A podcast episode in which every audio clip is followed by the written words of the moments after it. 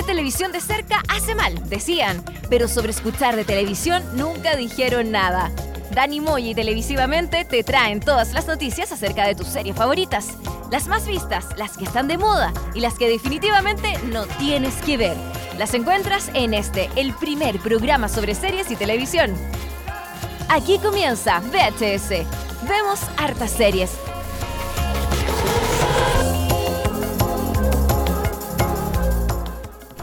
Con 25 grados bajo cero estamos comenzando esta nueva edición de VHS. Vemos hartos series, eh, tomando harto tecito, eh, sopita y todas esas cositas chiquititas Y- y que eh, y mantita, mantitas y y- pantuflitas y guaterito, ¿no?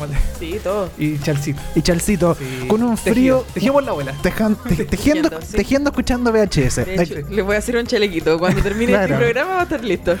Así estamos partiendo un nuevo capítulo, el capítulo 11 de VHS. Vemos hartas series en este invierno crudo, Winter is Coming, que eh, llegó a Chile, Santiago de Chile desde acá. Transmitimos este programa que en el día de hoy, eh, bueno, tenemos de invitada de nuevo a Cristín Fetcher, igual que la semana pasada. Eh, ¿Qué tal, Cristín? Sí, ¿Cómo es que a mí me encanta vivir aquí. Yo, yo, yo vengo aquí todas las veces que ustedes me inviten. Sí, que, Pero hoy día no viniste porque sí, nomás, porque traes una cola- colaboración importante. Nuestra colaboradora Cristín Fischer. Justamente, porque yo no vengo aquí solamente a... A huear. Sí, a no. Yo vengo aquí a proponer cosas. Sí, te hicimos trabajar esta semana, Sí. Cristín, en un- que nos trajeras un tema, mm, eh, una serie en realidad, como un recomendado. Eh, nos vas a hablar sobre Riverdale. Sobre Riverdale, justamente. Ahora no sé si la voy a recomendar 100%, pero voy a hablar de Riverdale, Ya. a quien le interese. El- un, pe- un pequeño review. Un review, ¿sí? Sí. Súper bien. Hablaremos de la serie del momento también. Siempre hay una serie como que está un poco de moda. Y eh, Sí. bueno, no, no sé si está tan de moda esta serie como moda, pero eh, es una buena serie que ha sido recomendada por harta gente. Eh, una de estas, esta serie, perdón, es Killing Eve. Muy bueno. Killing Eve, esta nueva serie de la misma creadora de eh, una serie bueno, no tan conocida, que se llama Fleabag, que es una mm, sobre una chica que vive en Londres y cuenta su vida como amorosa, sexual, su, vida en realidad como en general, de mm, cómo ella vive en Londres. Es la misma creadora de ello, eh, eh, ella la protagoniza.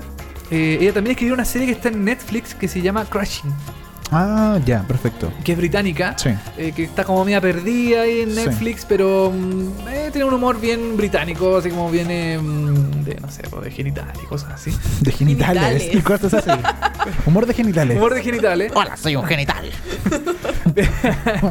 o escatológico, como me gusta decir. Claro, también. escatológico. Eh, y ella creó esta nueva serie que eh, le ha ido muy bien, Sí. eh, ha tenido muy buena repercusión. Y, De la BBC. Sí, yo, yo la vi completa, no sé si ustedes la vieron también Sí, completa. también. ¿También la terminaron? Yo no la he visto. ¿No la has visto?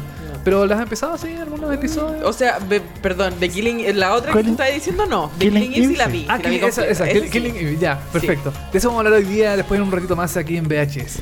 También tenemos eh, música de Luis Miguel, eh, de la misma, de la serie Luis Miguel. Bueno, Ya. es de Luis Miguel la, de la música, sí, finalmente. Eh, de Atlanta también vamos a escuchar de música. Vi la- terminé de ver las- la segunda temporada por fin, es muy buena. Atlanta. Muy buena segunda temporada. Muy buena temporada sí. Atlanta, sí. Que ya tengo- tiene confirmada tercera temporada.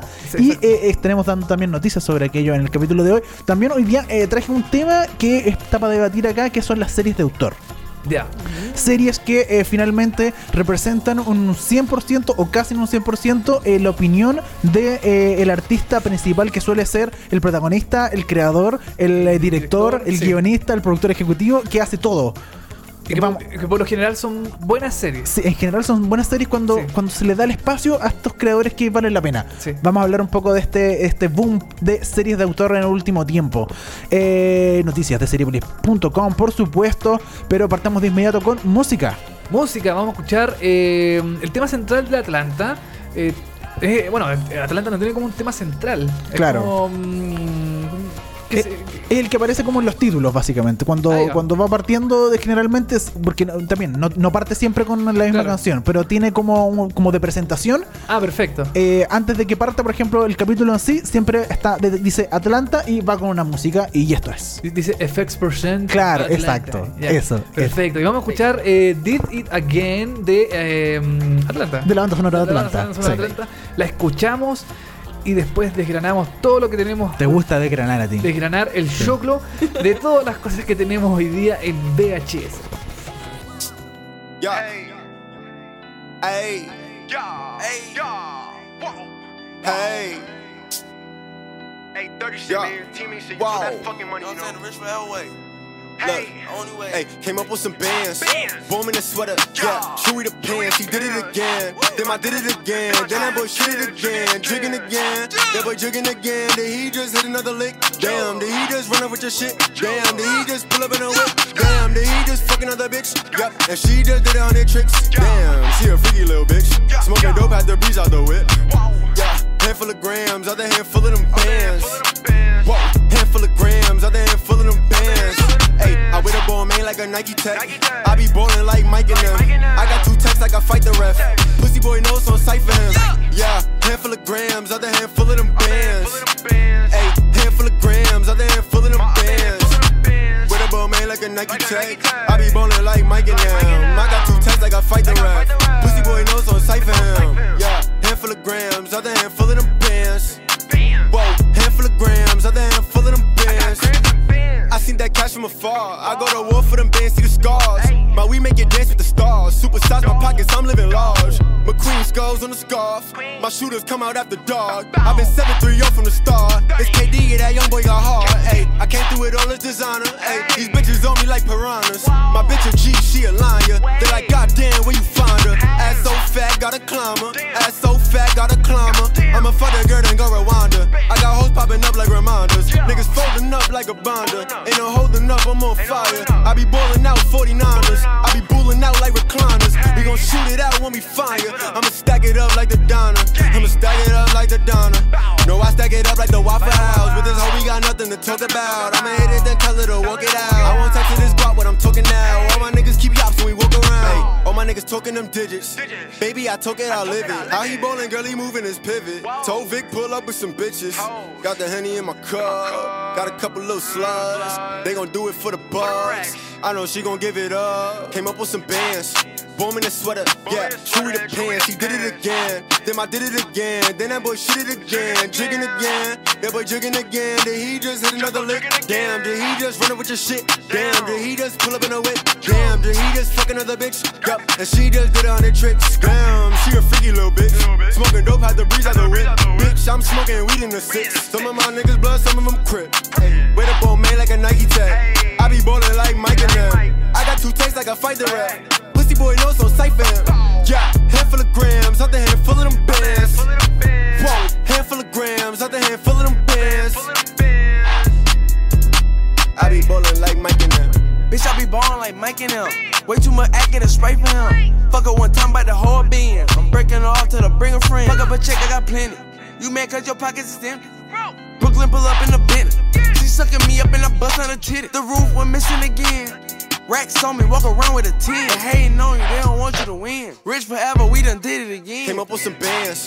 Boom in the sweater, yeah. Chewy the pants, he did it again. Then I did it again. Then that boy shit it again. Jigging again. That boy jigging again. Then he just hit another lick. Damn, did he just run up with your shit? Damn, did he just pull up in a whip? Damn, did he just fuck another bitch? Yup, and she just did on her tricks. Damn, she a freaky little bitch.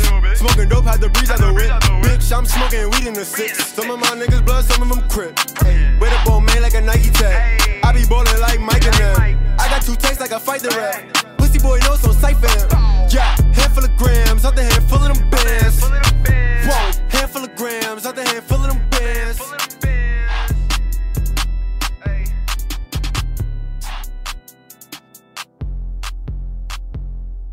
Estás escuchando VHS. Vemos hartas series. Eso era Did It Again de Jake Rich and Rich the Kid. Muy bien. Un poco complicado, pero ellos son eh, básicamente los intérpretes de esta canción que suena en los títulos de Atlanta. Esta muy buena serie que, eh, como decíamos, tiene una tercera, ter- una tercera temporada confirmada y que esperamos que llegue eh, no sin fecha aún. Exactamente. No tiene fecha. Pero es una, es una serie de autor. el- el 2019 dicen que va a haber nueva temporada. Próximo año, Próximo año. Sí, de hecho, vamos a tener una noticia. eh, vamos a estar comentando una noticia de Atlanta en los próximos minutos. Pero, Dani, vamos a partir primero con otra noticia que eh, es bien llamativa. Sí. Es, es bien eh, repetitiva también. Ta- Sí, también. Por el tema que aborda esta serie, pero bueno. Pero, pero, pero da mucho, da mucho tema. Da mucho tema, sí. Porque la dictadura de Augusto Pinochet será una miniserie. Yo igual cuando vi este titular en seriepolis.com, yo dije, aquí igual hay No es como... dictadura, es gobierno militar. Claro, Ah. no, yo, yo dije, aquí igual hay como una... Un, como como que Seriepolis está en, un- está en, un lado, porque si no hubiera dicho. eh, hay, hay una posición. Con, Ah, con el puro titular hay una posición del sitio web, ¿o no? Sí, sí, sí. De hecho, de Claramente. hecho la- la- el titular original era La dictadura del tirano. Del tirano. Y tú, y tú sacaste tirano, ya, van a ser tan. ¿Quieres comentar sobre esta posición que está.? No, porque este no es un programa político. No, pero, pero es interesante porque yo lo vi y dije, mira, seriepolis.com, igual eh, uno- hay una posición aquí. Mira, y con un con titular así. Y yo puse esta noticia y los comentarios llovieron, po. ¿Cómo que dictadura? Obvio, po. Y si hubiera puesto gobierno, ¿cómo que gobierno? Gobierno. Puta, entonces, ¿qué pongo? ¿Cómo ¿Qué- que Augusto? ¿Cómo, cómo le pongo? Claro. ¿Cómo que Augusto? ¿Cómo que miniserie? Bueno, Se llama, se llama, se- se llama Daniel López. claro. Oye, eh, el auge y caída del dictador Augusto Pinochet. O- otro, otro. Otro, ahí está. Otra opinión ahí. Inspirará una nueva miniserie a cargo de los mismos responsables de producciones como Los 80 y Mary and Mike. Ambas producciones inspiradas en los complejos años 80 en Chile. A estos creadores les gusta, parece, todos los años 80. Sí, y es eh, Andrés Wood. La, Andrés Wood, la productora. Las 12 series están hechas por la productora de Andrés Wood, los 80, y Mary and Mike son em, producciones originales de la productora de Andrés Wood. Según publica el medio estadounidense Variety, la productora Inversini and Wood, eh, que son dos productoras que eh, se, juntaron, Se juntaron. se juntaron y eh, Wood eh, hace mucha eh, publicidad también. En eso ha dedicado Sí. básicamente. ¿a qué, dedica, a qué dedica el tiempo libre el último tiempo Andrés Wood? No hacer películas, sino que hacer mucha publicidad. Porque da más lucas. Porque da mucha más loca. Y están trabajando en una historia que se llama Un simple soldado, una ficción basada en hechos reales que tendrá seis episodios. Sí, todavía no está como un canal confirmado. Yo creo que a lo más probable es que sea por Chilevisión, porque Sí, como, que, mm, como que tiene harta, eh, como buena s- asociación con Good. em, ar- Turner y Wood. Turner y Good, exactamente. Em, Sobre todo por lo que le puede ofrecer eh, Turner hoy en día a la productora Inversini y, y Wood. Eh, de que eh, puede, por ejemplo, lo que hizo con eh, Mary, Mary Mac, Mike and Mary. Siempre confundo. Mary and Mike. Mary- Mary and Mike. Sí, Mary and Mike, eh, que la estrenó a través de eh, Space, si no me equivoco. por Space. Eh, a toda Latinoamérica, o sea, toda Latinoamérica pudo ver, no sé, los días lunes, los días martes, el estreno de esta serie. Eh, hizo una campaña de publicidad impresionante eh, en el Festival de Viña, eh, metió muchas Sí. lucas. Entonces, esto que le puede ofrecer en términos de publicidad y de repercusión, al menos Latinoamérica, eh, eh, es interesante para la productora, sobre todo para una historia, para este, para este, estas- este ínfimo eh, eh, empresa o, eh, ¿cómo decirlo? Como medio chileno de producción de, de- de series De series. que hoy en día están haciendo y que eh, de poco están haciendo cosas buenas.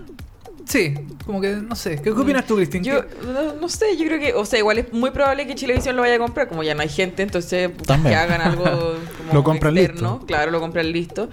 Eh, yo creo que igual, o sea, me pasa que, que hay varias producciones que son de esta misma época y como que Mm. ya hemos escuchado este tono, aunque igual son entretenidas y están bien hechas. Sí. Yo de los 80 fui muy fan. Me, Ma- Mary and Mike no me, no me No. enganchó mucho que digamos. Ahora sería interesante, ponte tú que pasara algo como que, no sé, ponte tú que la compre HBO. Ah, claro. Ya. Interesante. Sí, po. Y que como, no sé, pues como prófugos, como otra cosa. Y ahí le podrían dar un poco más de, de cuento, no sé. De hecho, eh, la serie va a ser dirigida por eh, Julio Jorquera, el mismo director de Marianne Mac, y el guion estará a cargo de Enrique Videla, quien fue uno de los guionistas de Prófugos, esta serie chilena, también grabada eh, en, en, En- Valparaíso, en sí. Santiago, en el norte, Distintas etcétera. locaciones, En sí. distintas locaciones de nuestro país, y que eh, finalmente fue comprada por HBO, fue distribuida por HBO, tuvo dos temporadas y les fue muy bien. Eh, una serie que, eh, que yo echo de menos porque, o sea, deberían haber hecho más series como, como estas en, Sí. en HBO, como que perdió ese, este contacto, y yo creo que esta puede ser una buena Una buena oportunidad. una buena oportunidad, sí. Ahora, uno de los comentarios más recurrentes que hicieron a la, mm, en las redes sociales de Seriepolis es otra serie sobre la dictadura. Es como, chuta, como que no hay otro tema eh, claro. mm, sobre la ficción televisiva que se hacen solo series eh, sobre la dictadura o en el tiempo de la dictadura.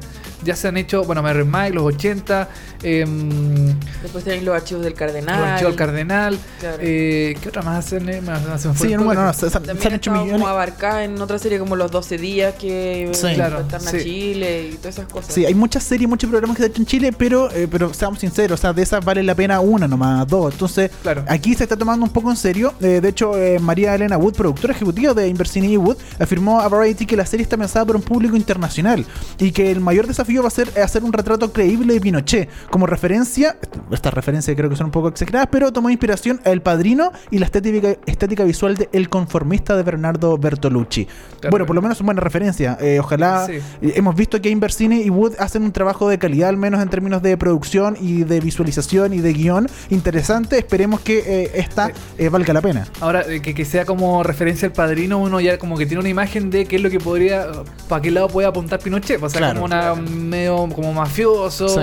medio um, como que le importa, no le importa nada matar gente, que Claro. en realidad fue así, pero, Claro. pero bueno, es como que también se le da como una especie de em, tendencia. Sí. Una- Pero también como yo creo que quizás por el tema del personaje icónico, porque también Claro. el padrino tiene una cosa que como que no es completamente el villano, como Claro. que el villano Claro. es la mafia o no sé, pero, Claro. pero el, el padrino es como... como que él justifica básicamente todos sus actos a través de un lado, entonces uno como que de cierta forma no le encuentra sentido, pero como que lo justifica Sí. o lo, lo, lo- lo apaña un poquito. Claro. Quizás Interes- eso puede pasar. sí. Interesante lo de mm, la serie, bueno, todavía está en proceso de, mm, de preproducción, no hay como No. nada todavía. Se va a empezar a grabar, eso sí, en España eh, Claro. próximamente, pero no, no hay Próximamente. fecha. Se supone, se supone Sí. que próximamente se graba en España, pero eh, todavía no hay nada, no hay canal. Eh, hay una foto así en, en seriepolis.com de dos posibles actores que podrían interpretar a, mm, a Pinochet y a su señora, por lo que yo eh, supongo, pero no hay como nada confirmado todavía. A Doña Lucila. Luci- Ah, Lucía. Lucía, Lucía. Sí. A la, a la- Conocida como la vieja. la- la La vieja. vieja. ¿Se murió la vieja? No, todavía no. todavía no. Eh, que ella puede actuar de ella misma, con cameo. ¿Puede ser un cameo? Sí, pues, Sí. puede ser. Va a estar bien, va a estar bien. sí. Sí o sí. Va a ir al estreno, de hecho. Va a ir- serie. y va- va a financiar también la película. Eso probablemente. Eh, seguimos con las informaciones de seriepolis.com. A continuación hablaremos de Atlanta, porque la tercera temporada de Atlanta va a tener más mujeres. Sí, esta noticia igual es llamativa porque eh, Atlanta es una serie que en el fondo como que se, se desarrolla con puros hombres. Los principales, claro. Está, eh, bueno, Aaron, que es el, eh, el- Donald eh, Glover. Está Paperboy, que es el primo rapero. Está... mm, El amigo que no me acuerdo el, cómo se el llama. amigo que se llama... Ah, em, Que no medio sé. volado y Que que medio- su- claro. siempre su banda así relajada. Claro, y prácticamente la única mujer que aparece en la serie es la mm, es la ex esposa de Aaron, que es eh, la actriz eh, Sassy Beats. Que, pero igual, ojo, yo, yo eh, me pareció buena esta noticia, por supuesto, pero yo siempre tomo, destaco de que en Atlanta, en la primera y la segunda temporada, siempre hay un capítulo dedicado a ella, entera. Sí, sí, eso un, sí. un capítulo entero que tiene que ver con la ex señora y sus amigas, su vida, etcétera, pero es un capítulo entero dedicado a, a- a este personaje, Claro. que es bastante valorable y ahora me imagino que va a tener quizás más capítulos dedicados a ella. Nos vamos a meter un poco más en su historia. Claro, bueno, lo, lo, también de eh, Atlanta es que, mm, bueno, Aaron es como el personaje principal, pero eh, Donald Glover también hace que los personajes secundarios tengan sus propios episodios. Sí, creo que en la segunda temporada hay dos episodios de Per- eh, Paperboy. Hay uno dedicado al amigo que mm, va a retirar un piano. Sí, a Es la- muy bueno ese. ¿Lo, lo viste? Vi. Eh, O- un piano a la casa Sí. de, mm, de una no sé, De un como- excéntrico. de un excéntrico como una especie de Michael Jackson Sí. como medio raro porque en realidad es Donald Glover Sí, disfrazado. caracterizado claro de, de persona blanca es muy bueno ese episodio Eh, entonces como que Donald Glover y yo creo que también lo podemos comentar después en el tema de series de autor él, él como que no tiene el 100% el protagonismo de su serie, sino que también como que mm, eh, da un, un espacio a los personajes secundarios para eh, poder eh, lucirse dentro de la historia. Lo cual yo encuentro que es súper bueno, porque si no sería bueno. demasiado egocéntrico. Claro. Sí.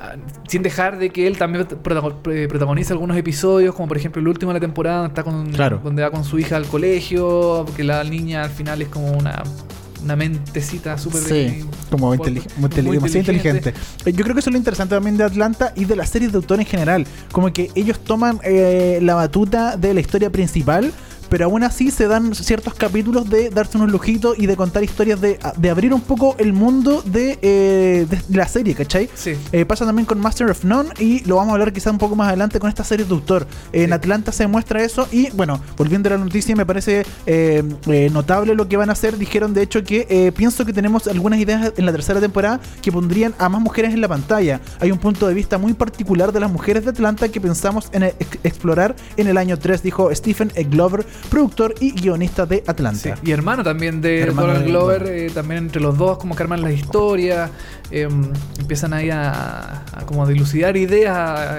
a ponerlas en, en- en papel, qué sé yo.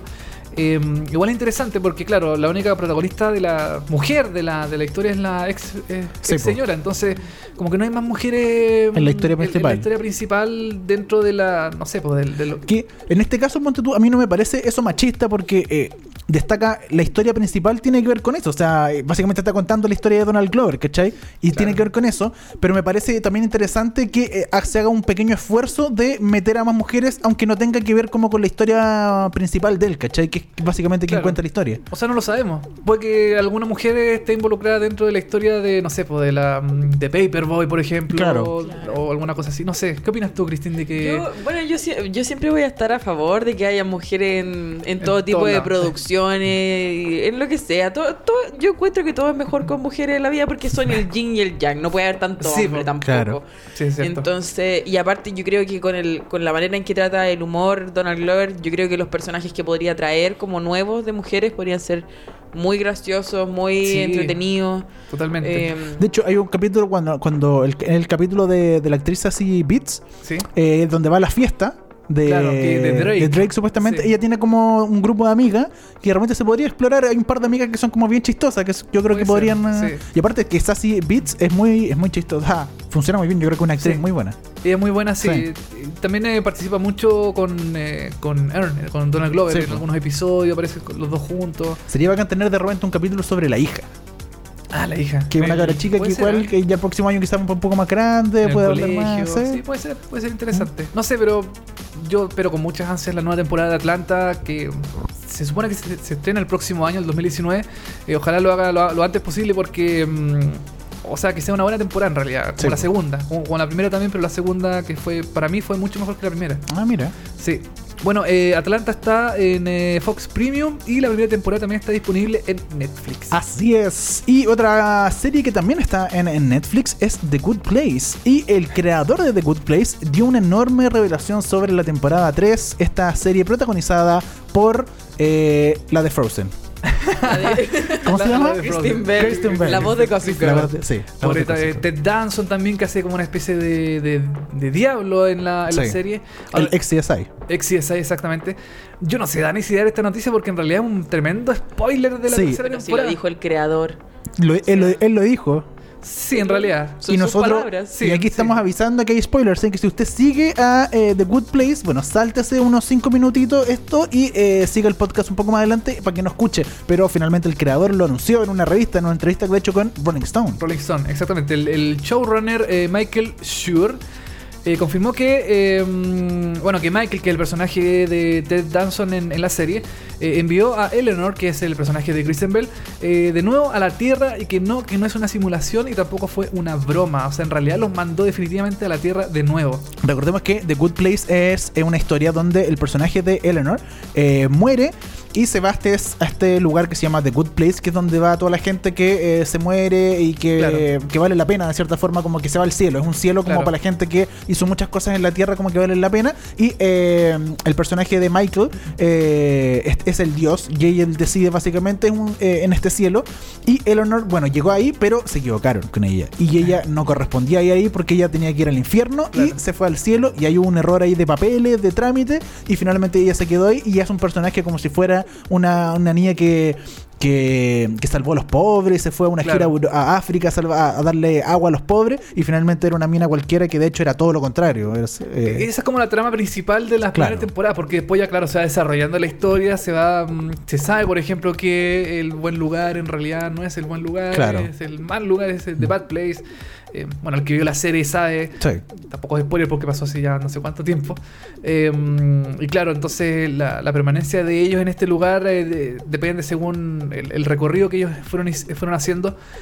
A mí lo que me llama la atención de esta serie es que eh, como que se partió con una premisa Ya ha ido cambiando. ha ido cambiando. Mm. Yo pensé que la serie se iba, iba a guatear, pero sinceramente, desde mi opinión, yo siento que la serie no ha guateado todavía. Ah, mira. Todavía como que, no sé si ustedes la vieron, han visto la... Yo vi la primera, o estoy viendo la primera Ah, temporada, te- pero te, acabo de cagar entonces. Sí, no, pero me- No, me sí, da lo mismo porque tampoco no, no la encontré tan buena, o sea, no me atrapó para nada, entonces no, no, la voy- no creo que la siga viendo porque en Ah, realidad perfecto. Oh, chuta. era una serie que eh, a mí me parece, no me parecía tan chistosa. Yo esperaba que fuera más chistosa y al principio, los primeros capítulos ya sí es chistosa, chistosa, pero después ya me aburrió. Ya no, no la encuentro chistosa, no, no. Lo, lo bueno de The Good Place es que es como una crítica muy eh, como fuerte, como grande, a, no sé, pues a distintas cosas que uno considera que son como cosas buenas.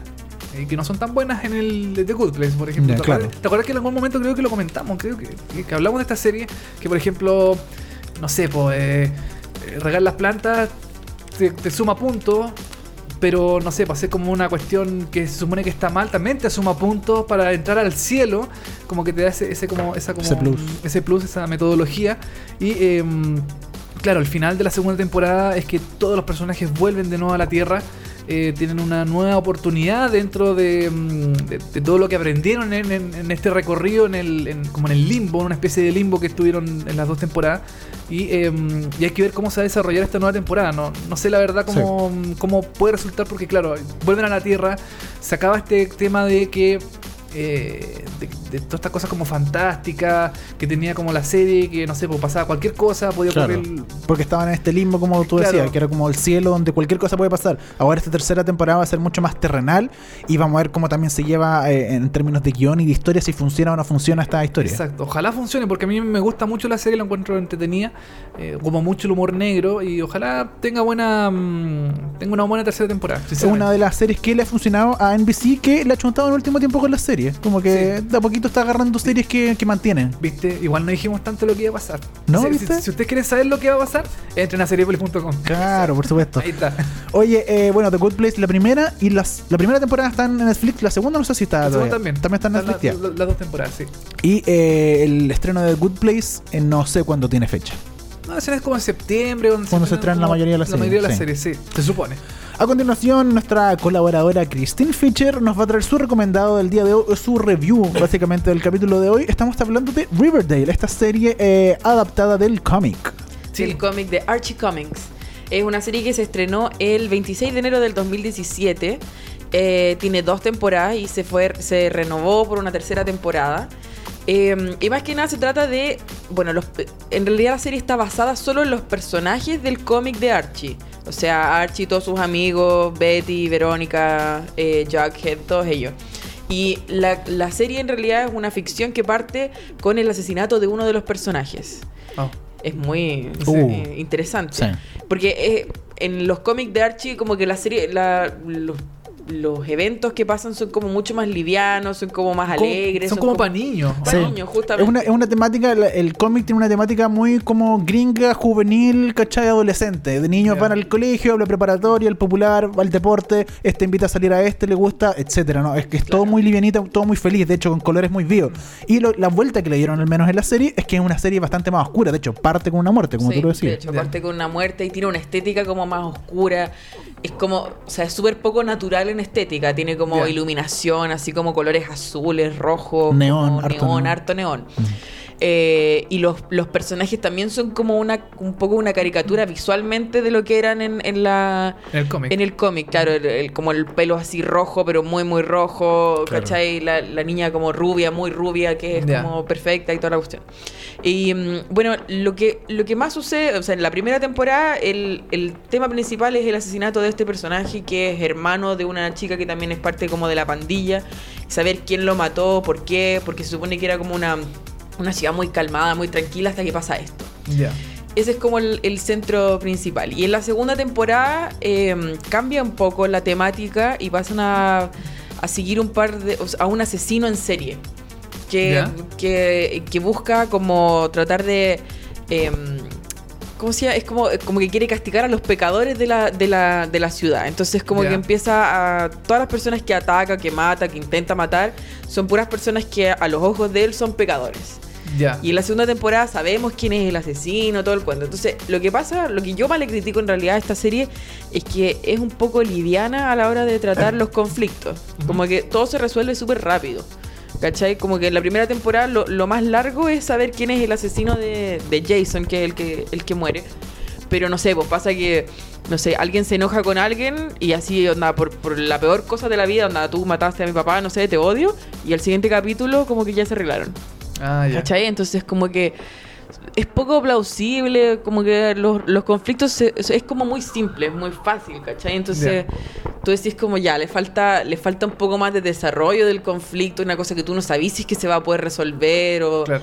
todo ese tipo de Se cosas. resuelve todo muy rápido. Se resuelve todo muy rápido. Ahora lo que yo le doy a la serie es que es como, es entretenida, justamente porque es fácil, como que uno la entiende fácil, es como liviana y uno que quiere ver un par de capítulos de repente un día, eh, es como una buena serie para tener de compañía. Y visualmente es llamativa, entonces. es llamativa, también. sí. Y los personajes igual llaman, porque como que son esta cosa de que vengan como de un cómic también les da como un atractivo. eh, son bien interesantes. Oye, em, como que los personajes tengan como el pelo muy rojo, o sea, muy rubia. Es como una especie de emulación a los cómics, así como que tratan de darle como un tono Sí, al- al, totalmente. al cómic. Sí. Como por ejemplo, no sé, por eh, Utopia, por ejemplo, me acuerdo de la serie británica, Ah. que es como bien colorida. O, mm, Sí, pero, pero Utopia es mucho más minimalista en términos Ah, ya. de, de- de confección y de armar un plano. Aquí es totalmente es con- lo contrario. Aquí eh, se llena más de cosas, es mucho más juvenil, por decirlo de una Sí. forma. Apunta a un, un público más mucho más juvenil. Sí. Bueno, la serie, eh, por lo que estoy leyendo acá, es de CW, que es como un canal Sí, pues. gringo que es como muy acostumbrado a las series mm, juveniles, como etcétera. Supergirl, eh, Sí. Arrow, como de muchos superhéroes, también eh, Pretty Little Lies, creo que. Sí, Pretty Little Liars también era CW, ¿no? es creo que Eh, ese es Warner, es que cambió de. Estaba en Freeform, en ABC. Ah, Freeform. Ah, ABC perfecto. Family, después fue. Freeform. eh, Claro, ah, no, esa es- Ya, pero, Pero es como el mismo, el mismo, el mismo estilo, de hecho, de Pretty Little Liars, como que tiene esa cosa como de misterio juvenil, ¿cachai? claro. Pero Pretty Little Liars como que llevaba los conflictos mucho más profundamente y no se resolvían de un capítulo a otro. Ya. En cambio aquí muchos conflictos se resuelven En una escena, fácil, en una una escena escena. es otra. como- Ya. y es como, no sé, como que te dan un argumento y es como, ah, bueno, ya. Ok, cambiaste de parecer completamente de lo que habíais dicho recién. Sí. Entonces, esa- ahí es donde como que yo no me termino de comprar un poco la serie, pero la voy a seguir viendo porque igual me, me atrapa, Te. Me. Aparte, eh, ha hecho juegos interesantes, al menos para la segunda temporada. Hicieron un, una- un capítulo que es como eh, musical. Sí, es un capítulo sobre Carrie, la, la película Carrie, la sangre del cerdo y toda la cuestión, pero hacen como un musical. Eh, y aparte, eh, lo que también me gusta mucho de esta, de esta serie es el elenco. Siento que el, el elenco estuvo bien elegido porque es como, es súper llamativo para la gente que, que aprecia un poco la cultura pop y también como la gente más juvenil. De hecho, por ejemplo, los papás de todos los de todos los eh, ¿cómo se llama? de los protagonistas son como son como personajes que fueron famosos en su tiempo donde tú está eh, Luke Perry que salía en Beverly Hills 90210 que Ya. era como un, un ídolo como muy Claro. muy pop y también está um, Skid Ulrich que es el, el, el que hace el papá de Jughead que él era el asesino en Scream Ah, perfecto. de la, de la primera. Eh, y, y ponte tú, no sé, pues del- de la pandilla como más joven está también el uno de los de Saki Cody, Gemelo en Acción. Crecieron. Crecieron, Crecieron. sí. Uno, uno de ellos actúa ya no es rubio, sino que tiene el pelo negro. y, Ah, ¿en serio? Sí. Cambió físicamente Entonces mucho. como que tiene esos pequeños ganchos que llaman, por ejemplo, un público como yo, que no soy como tan joven, digámoslo. eh, porque yo conozco esos actores y conozco esos personajes, ¿cachai? También sale Molly Ringwald, que es como un ícono de los 80, como de Pretty in Pink y todas esas cosas. Eh, entonces como que esa parte también llama al, al cuento, como para querer ver la serie. ¿Tú qué nota le pones del 1 al 7? Del 1 al ¿A 7 Private yo, yo le pondría como un 5-5. Ah, ya. Ah, ya. Ahí. Pero, ya, ok. Pero para mi gusto, ¿cachai? Claro. Quizás a ustedes que les gustan otras cosas, la serie la encuentren fome. Mira, Mala. ¿tú, tú has visto algo de Riverdale? Nada. No, es que no me. No te llama. No me llama la atención porque. Es que lo asocié primero al cómic de Archie. Sí. Mí Archie como que nunca me, No te llamó. no me llamó la No. atención, no sé, como que era muy gringo. Sí. Como que Archie es demasiado gringo, no sé cómo será la serie, pero para mí el cómic Archie es como bien gringo, no sé. Sí, yo, mira, yo vi los algunos capítulos de la primera temporada, de hecho casi, casi he terminado de ver la primera temporada. No me llama todavía, no me interesa tampoco mucho ver la primera temporada, pero sí es livianita, es demasiado liviano, pero va en, en la misma línea. O sea, si te gusta Pretty Little Liars, si de alguna forma te gustó, no sé, Gossip Girl, si te gusta la serie de CW, lo más probable es que te llame la atención esta, esta serie, ¿cachai? Es muy livianita, eh, claro, tiene muertes, tiene todo lo que te digo que es como más, eh, más profundo, pero aún así eh, es una serie como muy tranquila, muy, no, no tiene nada de denso, los personajes son, pueden ser un poco más llamativos, ¿cachai? Es muy, muy universitario, muy escolar, ¿cachai? Todo lo que pasa muy juvenil, entonces puede tener un poco de cultura pop que hace que a mucha gente eh, le llame la atención, pero no es una excelente serie, ¿cachai? Es una serie para pasar el rato. Claro, Claro. justamente. Perfecto. Entonces le pones un 5-5 Un a 5-5. Riverdale. Sí. Perfecto. Oye, con esta, eh, bueno, Riverdale Star nos vamos por una tercera temporada y que se va a estrenar el... eh, ya se abril. estrenó, de hecho, el O 2 de abril. Eh, ¿O no? No, pues no se ha estrenado. Ah, se- se, se- renovó el se 2 de abril. Se renovó el 2 de claro. abril, Sí. justamente. Pero hay una tercera ya confirmada. Sí, ya está confirmada. Es que de hecho la necesita porque como que no, no quedó bien cerrado, pero yo creo que porque Ya. sabían que iba a tener que Sí, tener po. otra temporada. Esas series normalmente llegan a tener como unas 5 temporadas y es como ya... Ya, de ahí mueren, ya. Sí, de ahí muere. Lo, lo último, ¿cuántos episodios tiene cada temporada? Son 22. Ve- sí, es como de 22 larga, capítulos. ya. En total creo que hay como 35 capítulos. Creo que la primera Ya. temporada es más corta. más corta. Claro, La, primera tiene 13 ¿Ya? Y la segunda tiene 22. Ese, Ah, eh, ya. ahí, ahí ya se puso Network, ¿cachai? Para su claro, sí, Sí. pues, se puso bastante extensa la, serie, pero Sí. bueno, sí. Bueno, habría que verlo, Ahí. no sé, un recomendado. Eh. Tampoco tan recomendado. Tan recomendado, pero. Un- ah, bueno. un dato. También sale como, como personaje de Archie, sale la Josie and the Pussycats. ¿En serio? Ah, po. claro. Salen ellas. Entonces, Sí. eso también como que era un Ah, gancho. po. Y, y también como que se mezclan distintos cómics y cosas Es así. que ¿o no? The Pussycats yo no sabía, pero ¿Ya? salió de Archie Comics. Claro. Ellas son originalmente de ahí. Y de ahí le hicieron su serie, su película, Mira. todo el cuento. Mira, Sí. qué, bueno, no tenés idea. Qué Así buen, que qué también buen otro gancho para el que le tinca. Oye, eh, a la vuelta del tema vamos a estar hablando de Killing Eve. De hecho, vamos a escuchar eh, a continuación Expectation de Unlove. Unlove es la artista que hace básicamente toda la banda sonora de Killing Eve, o gran parte de la banda sonora de Killing Eve. Esto sonó en el capítulo 1 y en la primera temporada de esta serie que eh, le vamos a estar comentando a la vuelta. Esto es Expectation. Estamos haciendo VHS, capítulo 11. Ya volvemos con más.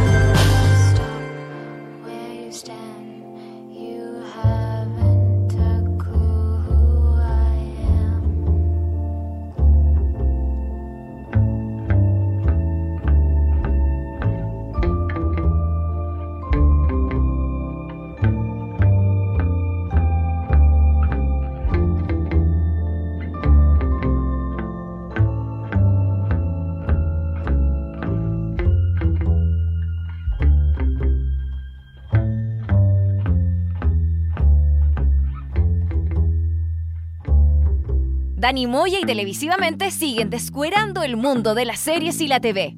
Esto es VHS. Vemos hartas series. Eso fue Expectation de Unloved. Unloved, The Killing Eve, una tremenda serie, Dani, que la voy a comentar porque yo también. ¿Ustedes la vieron? Sí. ¿Ustedes vieron Killing Eve? Yo también la vi, la terminé.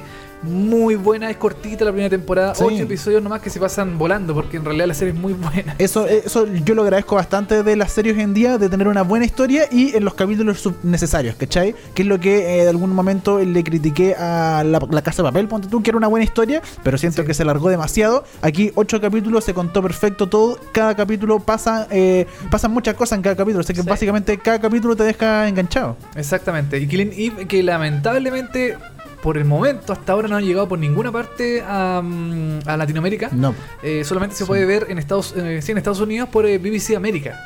Bueno, Killing Eve es una serie dramática de televisión eh, producida por eh, la BBC, BBC América específicamente, y está basado en las novelas de, de Codename Villanelle, así se llama la novela escrita de Luke Jennings, y desarrollado para la televisión por Phoebe Waller-Bridge. La primera temporada, como, decimos de, como dijimos, de 8 episodios, se ordenó el 15 de noviembre del 2016, hace casi dos años, y se estrenó el 8 de abril de este año del el 2018. Esta serie está pro- eh, pro- protagonizada perdón, por Sandra Oh.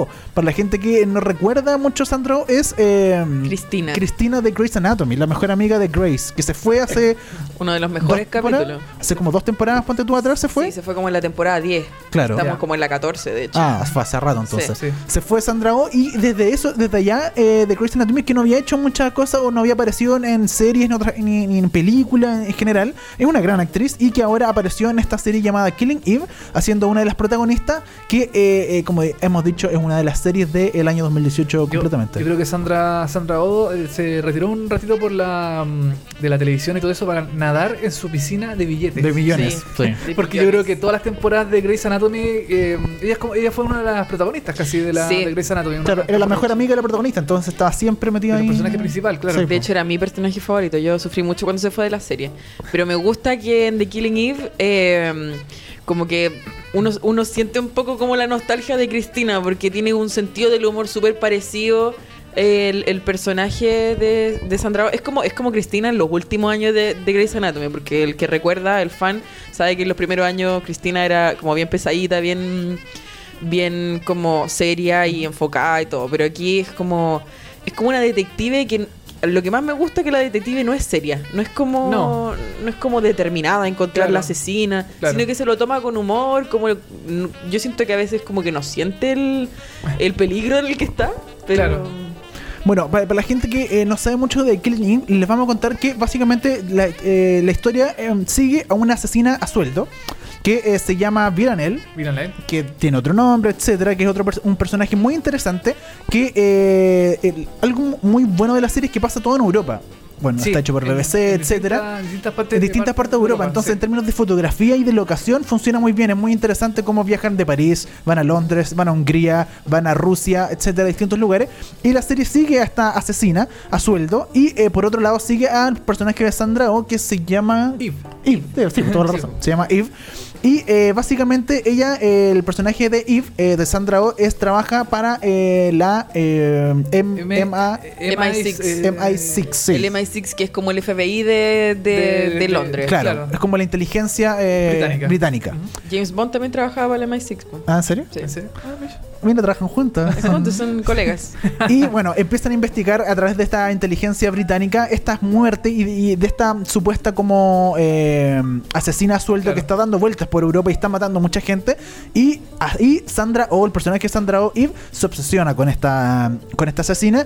Y de vuelta, la, la asesina también se obsesiona con esta eh, investigadora del eh, MI6 que la empieza a investigar, la empieza a encontrar y eh, las dos se empiezan a encontrar. Y esta relación que se genera eh, entre estas dos personajes femeninos es muy interesante.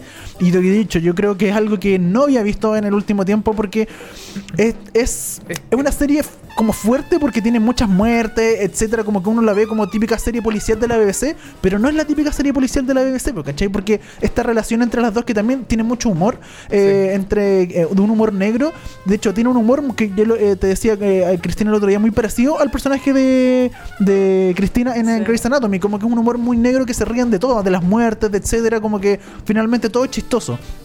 Y esta relación obsesiva entre los dos personajes es básicamente quien lleva eh, la serie y eh, cómo se empiezan a meter eh, de lleno entre las dos, porque eh, esta asesina sueldo tiene unos jefes y que es algo mucho más grande, o sea, no es, no es simple una asesina, una asesina a sueldo, depende de unos jefes que se llaman los 12, que básicamente están de- buscando desestabilizar Europa a través de todas estas muertes, entonces tiene una historia súper profunda detrás que, eh, que nos deja bien colgados para una segunda temporada eh, importante. Sí. Eh, bueno, lo que yo quería. Bueno, yo escribí una columna en seriepolis.com sobre la serie. A mí la relación entre Eve y Villanelle es, para mí es, es, es casi romántica. Sí, to- to- Eh, todo el rato. sí, un romanticismo, pero no un romanticismo común y corriente, así como de. oh, Obsesivo, un poco de, de- de te amo, qué Sí. sé yo, cosas así. Es como de. eh, como entre amor y odio, es como una cuestión súper. eh, mm, súper llamativa porque yo creo que el personaje de Sandra O. eh, no quiere casar a la. No quiere que ella caiga, caiga presa. Claro. La quiere salvar. Sí. Como que la quiere salvar, como que quiere entender por qué ella disfruta, disfruta tanto matando a, mm, en este caso, a, bueno, a hombres y mujeres. Tal, sí. a matar con casi con placer, como que ella, ella en Villanelle en algún momento ella dice que a ella le encanta escuchar como el último suspiro de la persona cuando muere. Sí. Como que siente como, mm, como casi placer de, de- matar a las, a las Sí, personas. Entonces ella quiere. Porque es una psicópata, pero. Claro, ella es una. 100%. Claro, pero ella es como elegante, Claro. está bien vestida, tiene buena ropa, Es chistosa. es chistosa, es súper eh, como que no tiene sentimientos con nadie, como que no sé, es como una cuestión súper interesante del personaje de ella. Y Oye. pasa que yo, eh, perdón. Dale, dale. Es que yo quería decir que, donde tú pasa eso que Sandra Oh como que siente una cierta compasión por Villanelle, como quiere saber qué, qué es lo que, por qué llegó ahí, como que siente que igual hay un humano detrás. Y por el otro lado, Villanelle siento que se engancha de Sandra Oh porque siente que alguien está interesado en ella, como que la quiere encontrar, que le tiene afecto, que tiene interés en ella. Entonces, esto como que siento que saca un lado de ella, porque uno no termina de entender a Villanelle en realidad, no sabe cuándo es falsa, cuándo es Claro. real, cuándo está... Es súper confusa su personaje, su personalidad. Claro. Yo había, eh, estuve buscando a Jodie Comer, que es la Sí. actriz que interpreta a Villanelle, a esta asesina, y dije, esta yo la he visto antes. Y claro, ella actuó en 13, era la niña que se, había- Era- que se pierde. claro. Actu- actuó en My Mad Fat Diary, que es esta serie británica basada en, eh, en un libro, Un en libro. de verdad de alguien que escribió en... eh, Sí, eh, una que- persona de verdad que escribe un libro. De verdad es que escribió un libro, que subió un blog y se hizo muy famosa en, Gran Bretaña, y de Doctora Foster. También. Ella Es la amante de- amante del marido de la protagonista. Estamos De- contando, no, estamos, no, no estamos contando un spoiler, si es el primer No, capítulo sí, se sí, sabe sí. que es la amante. Sí. Entonces yo dije, ah, ahí está, pues, por eso la cacho. Y eh, se pega un papel de verdad, actúa pero increíble. sí. Lo, lo más increíble es que en, en- en la serie eh, 13 eh, se ve súper niña, se ve Sí, súper chica. Y ahora se pega un salto gigantesco. Como ya, no- bueno, creció, no sé cuántos años tendrá en realidad, pero mm, en la, en la serie británica se ve súper eh, se ve súper niña, pero ahora se ve, claro, como una persona súper grande. Tiene qué sé yo. 24, de hecho, tiene mi edad. 24. Ah, tiene 24 dos- años. Y bueno, en la serie también tiene eh, Claro, también es como. como de 24 o Sí, 25 sí. años la asesina. sí. Exactamente. Eh, otro del punto yo también quería comentar de, mm, de Killing Eve es que la, la- la- la creadora, también lo, lo puse en la, en la columna, eh, la creadora de la serie, eh, mm, Phe- eh, Phoebe eh, Waller-Bridge. Eh, podía, podía haber hecho que Villanelle fuera como una especie de, eh, de asesina sexy, que es como el clásico Claro. cliché de que... ah, Un poco lo que se estrenó, de hecho, el año pasado es... ¿Cómo se llama la película de Charlize Theron? Que... Ah, eh, Blonde, sexy- Blonde, eh, Blonde Atomic Atomic, Atomic Blonde. ¿Ya? Que es básicamente lo mismo, una asesina a sueldo que en Europa que juega un poco, bueno, bastante con su sensualidad y sexualidad y eh, así básicamente mata a toda la gente que... Que, que se le cruza. Sí, que es una historia un poco ya... No, no, no tiene nada original, pero en este Claro. caso no, le dio una En- vuelta. En este caso le dio la vuelta, claro, la hizo eh, mucho más eh, inteligente, mucho más como que... Tridimensional. Claro, como que la personalidad de ella eh, es mucho más eh, seductora a través de lo que ella hace, de lo que ella dice. Sí. Eh, ella disfruta mucho matando a las personas. De Sí. hecho, mm, bueno, no es tanto spoiler, pero hay también escenas donde, donde ella le dice. O sea, no sé, pues el, el- el tipo le pregunta, ¿me vas a matar? Y ella dice, sí, Sí, te, te voy a te voy matar. a matar, te voy a matar, obvio. Por eso- estoy acá, te voy a matar. Pues. ¿Cachai? Entonces es como súper... em, eh, juega mucho con el humor. el- bueno, la, la, la, la, la- la creadora original también es muy es muy de humor británico, tiene mucha mm, ha escrito obras de teatro, eh, escribió esta serie Fleabag de BBC que yo también la recomiendo mucho que está en Amazon, eh, Amazon Prime Video, que es muy buena la serie. em, y creo que también va a estar en Star Wars, va, a- va a ser una Ah, o estuvo en Star Wars, es una de las, eh, de las protagonistas de de Han Solo, Ah, de la película mira. de Han Solo, y aparece actuando en la, en la película. Entonces como que eh, a- al, al estar en esta serie es como bien interesante su punto de vista sobre las series policiales, porque la- nosotros sabemos que la, la, la televisión británica hace muchas series de asesinatos, de policías, de detectives, está plagado por todas partes de Sí, lo que... mm, de- de- de gente muriendo, policías buscando al asesino, cosas así. Sí. Y acá como que trata de darle como una vuelta. Le da una vuelta muy interesante, Muy sí. interesante.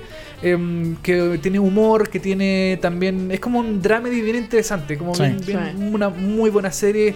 em, yo lo comenté la- el, el programa pasado de Terror, también para mí es una excelente serie. Para mí está también está dentro de las mejores series del año. Ya está renovada, que es lo bueno. Vamos, De- de va a hecho, haber una continuación. Creo que se renovó antes de que se estrenara la primera temporada, Sí. se renovó ya al tiro una segunda Se temporada. renovó. Porque, claro, la primera temporada termina y uno dice, no, pero es que no me pueden dejar así. O sea, Claro. esto, ¿cómo sigue, cachai? Claro, sí, pues un Y pero- final súper abierto. Y lo, y lo bueno es que lo que decíamos, son ocho capítulos y de verdad en los ocho capítulos pasan cosas en todos los capítulos. Siempre Sí. conocen nuevos personajes, se van otros personajes, eh, desaparecen, así amigos de ciertos personajes, pero después ya no están esos personajes, te cuentan nuevas historias, siempre te van dando eh, cosas nuevas eh, con respecto a la historia principal que afectan a la relación entre los personajes y eso es lo más interesante. Es muy buena la serie, sí. Totalmente recomendada. Lamentablemente todavía no llega a ninguna parte aquí Sí. en Latinoamérica. Ojalá llegue por Netflix o qué sé yo, por Fox o HBO. No creo que tanto porque tampoco No. como que tiene mucha serie como... Pero, pero en Netflix hay hartas series de la BBC, Eso sí es bueno. ya que no tenemos BBC América porque Sí. la- se fue de Chile, pero... eh, No, en, Netflix están muchas series de BBC América. Sí. Están, eh, está Orphan Black, está... em, Doctora Foster también es de BBC América. Creo que... Parece que sí. Sherlock también. Sherlock, está otra que se llama Dirk eh, Gently, no sé cuántito. Sí. que también es de BBC América, original de BBC Luther. América. Luther también. Hay también- harta. Entonces, yo creo que como que es un buen precedente para que Killing Eve eh, aparezca en algún momento por Netflix, que yo creo que mm, si llega a Netflix, ahí ya Se va a hacer popular. Se, se va a hacer mucho popular. más popular y se dispara totalmente. Sí. Killing Eve, gran serie recomendada completamente el día de hoy. Búsquela en su torrent o espérese hasta que llegue de alguna forma a Chile, pero yo le recomiendo que la vea al tiro porque verdad es una muy buena serie. Sí. Sí. Oye, eh, Dani, ahora vamos a otro tema. Nos trajiste eh, un tema así como pa- más para debatir. No es una Claro. serie en particular, sino que podemos hablar de, de muchas series porque eh, vamos a estar hablando de eh, esas series de autor que en el fondo son series que, el, como decías tú en un principio, el protagonista escribe, dirige, produce, casi en el fondo como que él hace de todo en la serie y que pone su visión personal sobre distintos temas, eh, qué sé yo, que, tiene la serie, en, alguna serie en particular. Claro, eh, bueno, el- se dice que esto básicamente de las series de autor partió en los años 90 con eh, Los Sopranos y David Chase. Sí. Yo ahí tengo mi- mis reparos porque sigue siendo un, un género o una forma de etiquetar a la serie un poco eh, eh, subjetiva. Porque aquí le llamamos básicamente series de autor. Yo considero una serie de autor cuando el autor es no solo es guionista, productor ejecutivo, sino que también actúa de cierta forma Sí. en la serie. En el caso de David Chase, era, él era guionista, era el creador, él era el productor ejecutivo, pero no actuaba dentro de la serie. Claro. Y de hecho se dice que eh, James Gandolfini, el- Sí, no sé, el- el- también sí, aportó mucho a la serie de Los Sopranos. Entonces, ahí queda un poco uh, a debate, pero eh, actualmente en el último tiempo se ha llenado de series de eh, autor, la misma que tú dijiste, Fleabag, que Sí. es de, de, Phoebe. sí. Eh, entre otras, eh, hay muchas series. eh, también se, por ejemplo, se menciona que Breaking Bad es una serie de autor. Yo también ahí tengo mis dudas, pero pero no sé si tanto, porque sí siento que Vincent Gilligan aporta mucho a la historia que quizás otra otra persona no lo haría. No sé si lo sientes tú de esa forma. Él no actúa, pero sí escribe, produce y, y dirige ciertos capítulos. Es que también sería autor, podría, podríamos verlo desde el punto de vista de la visión de la persona que hace la serie. O sea, como que él tiene como su sello personal Claro. en su forma de hacer la- las cosas. Por ejemplo, también está Mr. Robot eh, con Sam Smale que produce, dirige, escribe. Pero no fondo, actúa. Pero no actúa. Claro. Pero él tiene como una visión particular de la forma en que él quiere que se vea la serie, que se actúe la serie, que, que se. mm, no sé, que, que- que en el fondo como que se muestre. vea, que, que- Claro. como visualmente que tenga como un estilo eh, particular que no se ve en otros lados. por Sí, po. Entonces, claro, a lo mejor el serie de autor puede ser desde, desde, desde ese punto de vista. ¿Seinfeld es una serie de autor? Yo, lo, yo la consideraría Sí. una serie de autor completamente. Ya. Sí, porque, bueno, ahí está. Igual que Girls, ponte tú con Eh, la claro. Lena Dunham que hace Claro. como todo. Claro, eh, bueno, aquí Yo aquí puse una lista como de algunas Sí, de las series de autor como ejemplos. más conocidas o en el último tiempo. Bueno, Atlanta y Master of None, que ha sido como las gran últimas del, del último del último tiempo, Sí. perdón, como la- los grandes éxitos, porque Master None le fue muy bien con Aziz Ansari. Él la creó, la dirige, la produce, hace todo, en, básicamente limpia el suelo, eh, lleva el catering, toda la cuestión. Aziz Ansari hace todo. Y lo mismo con Atlanta con Donald Glover, que también él hace, escribe, dirige, produce, eh, protagoniza, eh, musicaliza también muchas veces Sí. con Childish Gambino. Eh, está muy metido en todo el eh, detrás y delante pantalla. Claro. Como que se, met- se, se mete mucho, no le deja como la, la decisión a otras personas, sino Claro. que él, él se, mm, se inmiscuye demasiado y, eh, eso Y para puede- bien. Y para bien, claro. Funciona. Eh, mm, dentro del- de, su propia serie, claro, porque él es el productor, es el director. Eh, bueno, no, creo que Donald Glover no dirige. Creo que Creo que, hay- creo que no, claro. dirige algunos Sí, episodios. dirige- el que dirige siempre es Hiro Murai, creo que se llama. Sí, que Y- también hizo su videoclip de Ah, This America. sí, pues, toda la razón. También lo hizo. Y eh, claro, porque son muy, muy amigos. Pero claro, Donald Glover creo que ha dirigido un par de capítulos. Pero, pero ponte tú, lo que tú estás hablando de que eh, a veces la idea de ser una serie de autor es que el autor o el creador demuestra su intención en las distintas series que muestra. Claro. Por ejemplo, yo iba- lo, lo pensé y ahora no sé qué piensan ustedes de Noah De eh, Fargo. De fa- de- claro. que su estilo se nota mucho. eh, hizo Legión, que es como completamente distinto, pero sigue teniendo un estilo muy parecido como a Fargo, como que se nota Noah Hawley en la creación de esas dos series, pese a que son series completamente distintas. Sí, eh, tener toda la razón. Noah Hawley tiene, es como uno de los grandes creadores de, mm, de ficción, de también visualmente. El, Claro. se mete mucho también en el tema de cómo se va a ver su serie. Sí, po. De decirle a los directores, oye, haz esta, qué sé yo, esta toma, de esta forma, Claro. qué sé yo.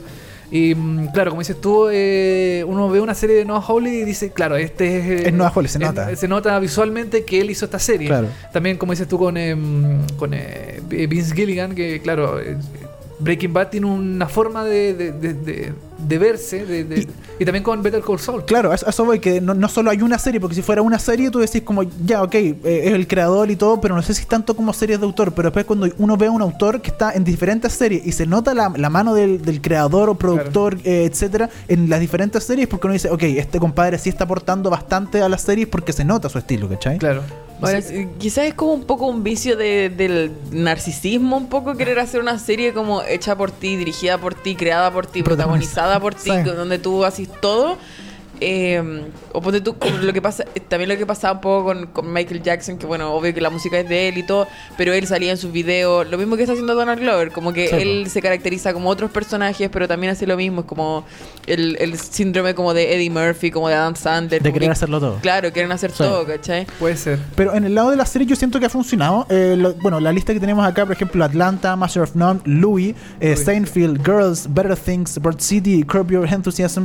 Entonces, como que toda esa serie se nota la mano del autor y en este caso siento que funciona. Siento que también otra característica de la serie de autor es que los canales cuando confían en ellos le dan el tiempo también para que se tomen eh, el tiempo necesario La- de hacer la serie, la licencia y el tiempo necesario. O sea, en el, en el tiempo en, Atlanta, me imagino que el canal le dice, ok, haz Atlanta, pero no tenéis como una fecha que tenéis que salir tal día Claro. y tener mínimo tantos capítulos, porque si no, no funciona. No, yo creo que aquí le dan la licencia. También pasa con Fargo, que como dices tú, Sí. Fargo, eh, la, entre la tercera y la cuarta temporada que se está, se está produciendo, Fargo va a llegar quizás el 2020. Entonces, Claro. entre la primera que fue, perdón, entre la tercera que fue el 2000, el año pasado, el 2017, y la cuarta van a haber pasado como Tres tres, años. años. Entonces, claro, es como que se dan esas licencias. Claro. No hay apuro. Eh, y, el- y el canal le da como toda la confianza al Mm. creador, a qué sé yo, a Donald Glover, a, mm, Así es. a Sisa, o a, Louis C.K. Claro. Ya no sé si tiene tanta confianza Louis C.K. Sí. no, yo creo que ya Luis Ahí sí que no. Sí. Yo creo que ya ese ya está cortado ya Sí. definitivamente. Pero así Sansari, claro, como dices tú, eh, le da como la confianza de que eh, si se tienen que demorar tres años en hacer una, una nueva temporada, se van a Larry David también Larry que David, se demoró cinco años en hacer una nueva temporada, o seis años creo, en sacar una nueva temporada de, de la serie porque a lo mejor el tipo no tenía ganas Nada de- interesante o no, que no- contar, No po. se le ocurría nada y a lo mejor en el sexto año dijo, ah, ya voy a hacer esta, esta historia y ahí hizo la nueva temporada. Siento que igual hay como un, un vicio en esa parte. Por ejemplo, me pasa con Seinfeld, que siento que quizás fue a un- una cosa como esa porque, claro, dicen que uno lo que mejor sabe contar es lo que uno conoce. Claro. Y es su vida, ¿cachai? Pero ¿qué pasa cuando tu vida ya como que no dio para más, pues, ¿cachai? Como que no sé, pues no, no es tan interesante como a ti te parece, ¿cachai? Puede no sabías ser. escribir otra cosa, no sabías cómo hablar desde otro punto Sí. de vista que no sea el tuyo. Pero- ahí está como un poco lo... lo- El desafío, El de, desafío. de- Sí, de- el de- desafío. re- de reinvertirse, como así. Sí. Pero igual ponte tú, eh, bueno, estaba viendo y hay otras series como Insecure, I'm Sorry o Smilf. Yo no las conozco principalmente. Insecure es muy buena. Sí, también Sí, es muy buena. la- y también actúa eh, Issa Rae, que es la, mm, es la escritora. ¿Ya? Y también actúa ella en la serie. Ya. Y también Funciona. Funciona muy bien, sí. Porque claro, yo estaba tratando como de buscar series eh, que sean de autor, pero no funcionen, ¿cachai? Que sea lo contrario. Y eh, por, ¿Encontraste alguna? eh, por lo menos no, por lo menos el que tengo en la lista, eh, o sea, no, no he encontrado, no sé. Ya. Una que sea mala, muy mala y que sea muy de autor. Chuta, eh, qué buena pregunta. No sé, no sé. En general ocurre- funcionan bien, porque como te digo, Sí. son historias muy personales. Cuando hay el capítulo de Atlanta donde está el cabro chico que llega al colegio con la, con la polera, o sea, yo creo que se le pasó completamente a, a Donald Glover, ¿cachai? Como, como lo que pasa en The Goldbergs.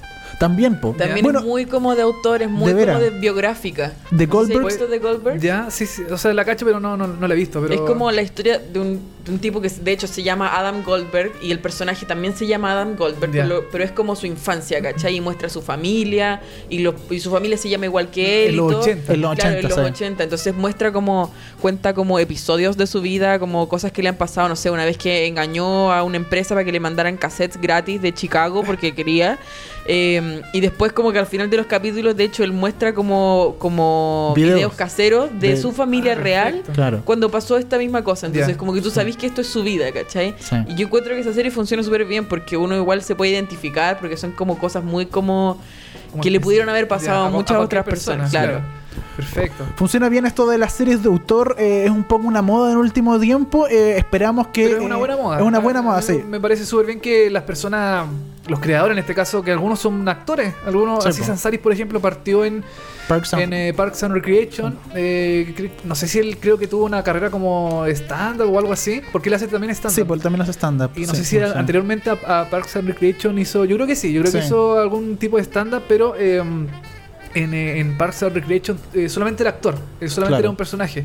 Entonces, claro, eh, La serie en este caso era de eh, Amy Adams. claro. Y también se nota mucho la mano de Amy Adams en su serie. Sí, Lo mismo con Tina Fey, Tina con Fey, 30 eso te- Rock, ¿cachai? decir, que sí, también claro. es otra creadora como de autor, ¿cachai? Claro. En, en Unbreakable Kimmy Schmidt también se nota la mano de Tina Fey. También, claro, y ella aparece de repente Sí, en, la serie, entonces claro, se nota mucho la, como el, el- el estilo de humor de Tina Fey Claro. que uno lo conoce, no sé, por, por película o por eh, 30 Rock por ej- o. Saturday Night Live, Claro. que ella estuvo ahí en un principio. Claro, ahí se nota mucho, como dices tú, el tema de esta es una serie de Tina Fey porque tiene el humor Sí. de Tina Fey, la, la forma de, de, de- de llevar los temas de Tina Fey. Claro, es súper de, mm, es súper de autor y uno cacha el tiro a la mano. Entonces, eh, pero a mí me parece súper bien que se hagan más este tipo de series que ojalá más eh, Que se dé la confianza a los creadores, a muchos creadores. Exactamente. ne- y ojalá que en Chile también se hiciera lo mismo. Por ejemplo, no sé, una, una serie de. Eh, que puede ser así un autor. Es que, eh, o sea, ex- existe más en las películas, ponte tú. O en las Como, películas, claro. como ponte tú Boris Cuercha, como que hace estas, Claro, estas películas nota. que son hechas por él, dirigidas por él, protagonizadas Claro. por él. ¿cachai? Nicolás López. Nicolás López. Claro, no cacha el tiro como al- el- se, el- se nota el tiro la mano de Nicolás López en, ciertas películas, ¿cachai? Que- Claro. que bueno, Para bien o para mal, Claro, pero- él no protagoniza, pero es Ariel Levy, que es como una extensión de él mismo. Claro. O Papá Cuñán. O Cebadilla, que, Cebadilla sí. que él actúa, dirige y las películas son. Ahí tenía un mal ejemplo. Ahí tenía un pues. mal Mal ejemplo, sí. Eso es un mal. Ahí tenía un ejemplo. mal ejemplo de, serie- en este caso, películas de autor que Sí. no funcionan porque son.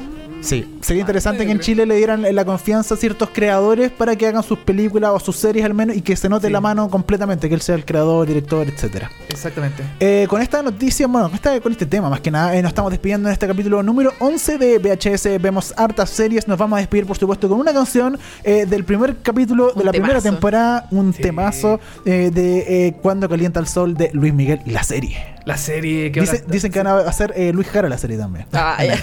Dice que Netflix está comprando los derechos, van a estar ofreciendo mucho dinero ahí. ¿Y quién podría ser Luis Jara? Porque en el. No, Lujara, el mismo. Él Luis. Jara, Sí, mismo.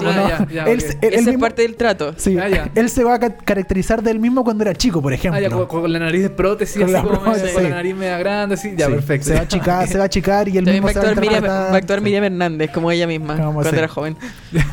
Me parece. Cu- cu- cuando calienta el sol de la serie de Luis Miguel nos estamos despidiendo el día de hoy. Ya vamos a comentar Luis Miguel en unos capítulos más, puede ser, sí. Puede ser. ¿Te puedo también- yo- de nuevo, Cristian? Yo Si quiero, yo quiero comentar Luis Miguel, Yo soy muy fan. Perfecto.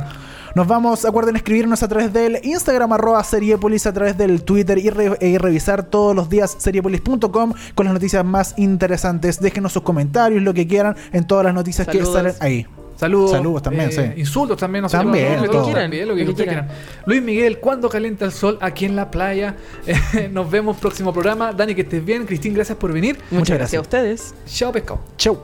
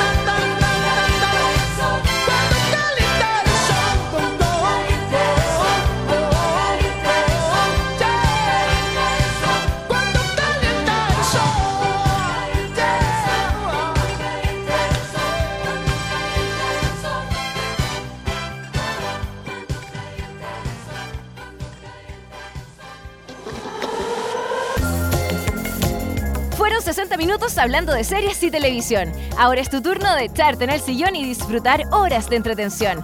Y si te quedaste corto de datos, tranquilo, que pronto vuelven Dani Moya y televisivamente con más noticias, comentarios y recomendaciones de las mejores series. Esto fue VHS. Vemos hartas series.